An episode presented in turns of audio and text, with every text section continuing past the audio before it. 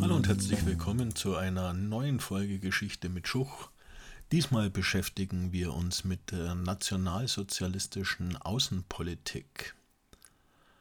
In der Weimarer Republik hatte sich seit 1926 die außenpolitische Situation relativ normalisiert, insbesondere als eben Deutschland in den Völkerbund aufgenommen wurde. Federführend war hier der Außenminister Gustav Stresemann, der ja auch schon mit den Verträgen von Locarno eine entsprechende Ausgleichspolitik mit den Westen erreichte.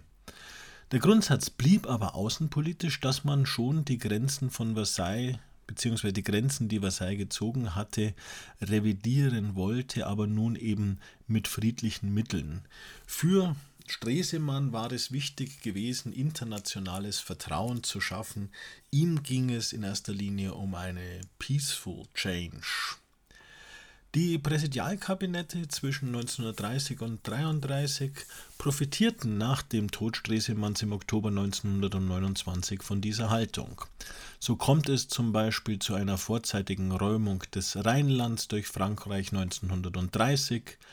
1931 gab es das Hoover-Moratorium, welches dem Deutschen Reich einen Reparationsaufschub gewährte und die Konferenz von Lausanne 1932 brachte schließlich die Streichung jeglicher weiterer Reparationsförderung.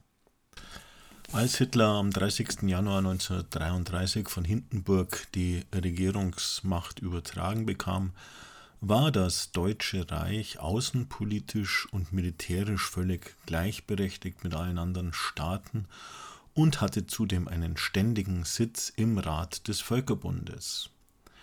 Die Außenpolitik Hitlers stand natürlich dann ganz im Zeichen der ideologischen Grundüberzeugung und der nationalsozialistischen Zielvorstellungen.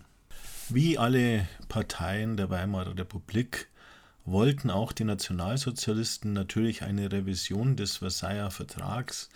Nur ging es bei ihnen dann auch um den Zusammenschluss aller Deutschen nach dem Selbstbestimmungsrecht der Völker. Sie forderten eine komplette Aufhebung der Friedensverträge und wollten Land und Boden, also auch Kolonien, wobei es jetzt nicht nur in Kolonien in Übersee ging, sondern der Nationalsozialismus, der vertrat ja auch eine Lebensraumideologie und zwar Lebensraum für die arische Herrenrasse im Osten. Dort sollte eine rücksichtslose Germanisierung durchgeführt werden. Zu den Hauptfeinden Hitlers zählten einerseits Frankreich und andererseits die Sowjetunion. Frankreich war der chauvinistische Hauptfeind und die Sowjetunion sah Hitler ja als durch den jüdischen Bolschewismus und die jüdische Weltverschwörung als Feind an. Bereits im Februar 1933 hatte Hitler seine Lebensraumgewinnung vor den Spitzen der Reichswehr deutlich gemacht, jedoch blieb dieses Konzept zunächst geheim, also es wurde nicht in der Öffentlichkeit vorgetragen. Hitlers Außenpolitik kann man in verschiedene Phasen einteilen. In der Zeit von 1933 bis 1937 kann man von einer vorbereitenden, kriegsvorbereitenden Außenpolitik sprechen, wobei es ihm in erster Linie darum ging, in dieser Zeit Bündnispartner zu finden. Und zunächst versuchte er eine Annäherung an Italien, doch Mussolini zeigte ihm erst einmal die kalte Schulter, während auch der eigentliche Wunschpartner Hitlers, nämlich England, sich nicht in bilaterale Abkommen einbinden lassen wollte. England wollte seine Freiheit wahren, wollte weiterhin seine Gleichgewichtspolitik betreiben können und deswegen versuchte Großbritannien Deutschland in multilaterale Verträge einzubinden. Hitler profitierte von der Bereitschaft der Siegermächte seit Beginn der 30er Jahre den deutschen Revisionswünschen weitestgehend entgegenzukommen. Hitler spielte in seiner Außenpolitik von Anfang an eine Doppelrolle. Er tat alles, um die Bedrohungsängste der deutschen Anrainerstaaten zu zerstreuen, betonte immer wieder den deutschen Friedenswillen und betonte auch, dass er eine Ausdehnung Deutschlands auf Kosten anderer ablehne. Er sprach von Gleichberechtigung und gegenseitiger Achtung sowie Nichteinmischung. Im Inneren jedoch begann er mit der Aufrüstung und mit einer Militarisierung des öffentlichen Lebens. Im ersten Regierungsjahr 1933 kam es zu vier wesentlichen außenpolitischen Aktionen. Am 5. Mai 1933 ratifizierte Hitler einen Neutralitätsvertrag mit der Sowjetunion, was als sehr große Überraschung galt, denn die Sowjetunion war ja der ideologische Hauptfeind. Am 20. Juli 1933 schloss Hitler ein Konkordat mit dem Vatikan und damit kam es zu einer Zusammenarbeit von zwei Partnern, die weltanschaulich ja geradezu ablehnend einander gegenüberstanden. Zudem konnte Hitler durch dieses Konkordat konservative Kräfte an sich binden, im Juli kommt es dann zu einem Vier-Mächte-Pakt zwischen Großbritannien, Frankreich, Italien und dem Deutschen Reich, der auf Initiative Mussolinis entstanden war, der aber letztlich nie ratifiziert worden ist, jedoch auch hier eine ja stillschweigende Anerkennung des nationalsozialistischen Regimes durch Großbritannien und Frankreich darstellte. Bei Abrüstungsverhandlungen, die in Genf stattfanden, drängte die deutsche Delegation auf Pläne zur vollen militärischen Gleichberechtigung Deutschlands. Und Hitler stellte dann letztlich auch an die Verhandlungspartner ein Ultimatum, sollte nämlich diese Gleichberechtigung nicht kommen, dann würde er aus dem Völkerbund austreten, was dann am 14. Oktober 1933 auch tatsächlich geschah und Hitler ließ sich dieses Handeln nachträglich auch durch einen Volksentscheid bestätigen.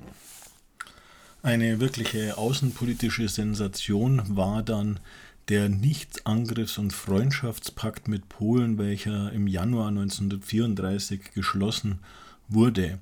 Denn dieser stellte eine völlige Abkehr der bisherigen Politik dar und man sah darin auch eine Dokumentation von Hitlers Friedenswillen. Das Ausland reagierte sehr positiv auf diesen Nicht-Angriffs- und Freundschaftspakt und glaubte an Hitlers staatspolitische Vernunft.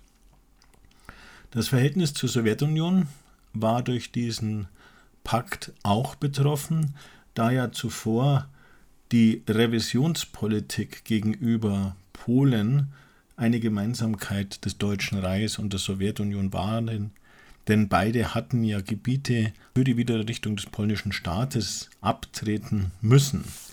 Ja, was waren die Folgen dieses Freundschaftspaktes? Frankreich verstärkt seine außenpolitischen Beziehungen zu den osteuropäischen Bundesgenossen. Die Sowjetunion tritt dem Völkerbund bei und 1935 kommt es zu einem Beistandsabkommen mit Frankreich und der Tschechoslowakei. Durch diese Bündnisse war das Deutsche Reich eigentlich wieder ausgegrenzt und damit auf die Zeit vor den Locarno-Verträgen außenpolitisch zurückgefallen. Zu den grundsätzlichen Zielen Hitlers gehörte auch der Anschluss seiner Heimat Österreichs an das Deutsche Reich und da gab es schon ab 1933 eine dementsprechende Propaganda, die aber zu massiven Protesten Großbritanniens und Frankreichs führten, denn eine Vereinigung Österreichs und des Deutschen Reiches war ja in den Versailler Friedensbedingungen untersagt worden. Im Jahr 1934 unternahmen aber die österreichischen Nationalsozialisten einen Umsturzversuch, der zur Ermordung von Kanzler Dollfuß geführt hatte. Die Franzosen und Großbritannien protestierten hier nur, aber der Duce in Italien Mussolini ließ am Brenner Truppen aufmarschieren, was zu einer absurden Kehrtwende Hitlers führte und dieser leugnete dann jegliche deutsche Beteiligung an den österreichischen Vorgängen. Zunächst einmal war damit Hitlers Österreich-Politik gescheitert. Bereits im Jahr 1935 hatte Hitler dann das letzte Vertrauen international verspielt und man muss sagen, dass die internationalen Beziehungen auf einem neuen Tiefpunkt angekommen waren. Es passierten dann in diesem Jahr 1935 einige entscheidende Dinge. Im Februar entscheidet sich das Saarland mit 90 Prozent für die Parole Heim ins Reich. Hitler und die Nationalsozialisten werteten dies als eigenen Sieg, obwohl die Versailler Vertragsbestimmungen vorsahen, dass diese Abstimmung erfolgen sollte. Durch die Hochstimmung im Reich bestärkt, führt Hitler am 16. März 1935 die allgemeine Wehrpflicht wieder ein und beginnt mit dem Ausbau der Luftwaffe, was letztlich wiederum eine einseitige Kündigung der Rüstungsbeschränkungen und Hitlers Politik der vollendeten Tatsachen ganz gut verdeutlicht. Diese Methode Hitlers führte dann dazu, dass Großbritannien, Frankreich und Italien im oberitalienischen Stresa zu einer Konferenz zusammenkamen, in der sie einvernehmlich erklärten, sich mit allen geeigneten Mitteln jeder einseitigen Aufkündigung von Verträgen zu widersetzen. Nichtsdestoweniger war Großbritannien bald darauf bereit, die vertragswidrige deutsche Aufrüstung auch zur See hinzunehmen. Maßgeblich für die hier zum Ausdruck kommende Appeasement-Politik war die Hoffnung der britischen Führung, Hitler durch Entgegenkommen von gewaltsamen Vorgehen abhalten zu können und auf die Dauer gar in ein kollektives Sicherheitssystem einbeziehen zu können. Italien war nach dem Angriff auf Abessinien im Herbst 1935 isoliert und das war jetzt die Gelegenheit für Hitler und er bekannte öffentlich Mussolini zu unterstützen und heimlich lieferte er aber Waffen an Abessinien. Hitler und Mussolini halfen dann General Franco im Spanischen Bürgerkrieg gegen die Republikaner, Sozialisten und Kommunisten und das Deutsche Reich entsandte 20.000 Freiwillige. Ein erneuter Blitzcoup Hitlers erfolgte am 7. März 1936 mit dem Einmarsch deutscher Truppen in das entmilitarisierte Rheinland. Das war ein offener Bruch des Locarno-Vertrags, jedoch stieß Hitler auch hier auf keinen ernsthaften Widerstand. Frankreich war von innen gelähmt, Großbritannien verfolgte weiterhin seine Appeasement-Politik. Am gleichen Tag hielt dann Hitler wieder eine seiner Friedensreden, in denen er beteuerte, auf keine weiteren Expansionen es angelegt zu haben. Noch wichtig für das Jahr 1936 war der Interessenausgleich mit Japan, dieser fand im Antikom-Intern-Pakt seinen Ausdruck. Diesem tritt Italien dann 1937 bei und damit war das weltpolitische Dreieck Rom, Berlin, Tokio festgelegt. Für Hitler war dies die Alternative zur Idealbündnislösung mit England. Soweit mal zu Hitlers Außenpolitik bis 1936. In einem weiteren Teil schauen wir uns dann das Wendejahr 1937 und die weiteren Geschehnisse bis zum Ausbruch des Zweiten Weltkriegs 1939 an. Ich hoffe, ihr habt ein paar wichtige Informationen bekommen, hattet auch ein bisschen Spaß. Bis zum nächsten Mal, wenn es wieder heißt Geschichte im Schuch.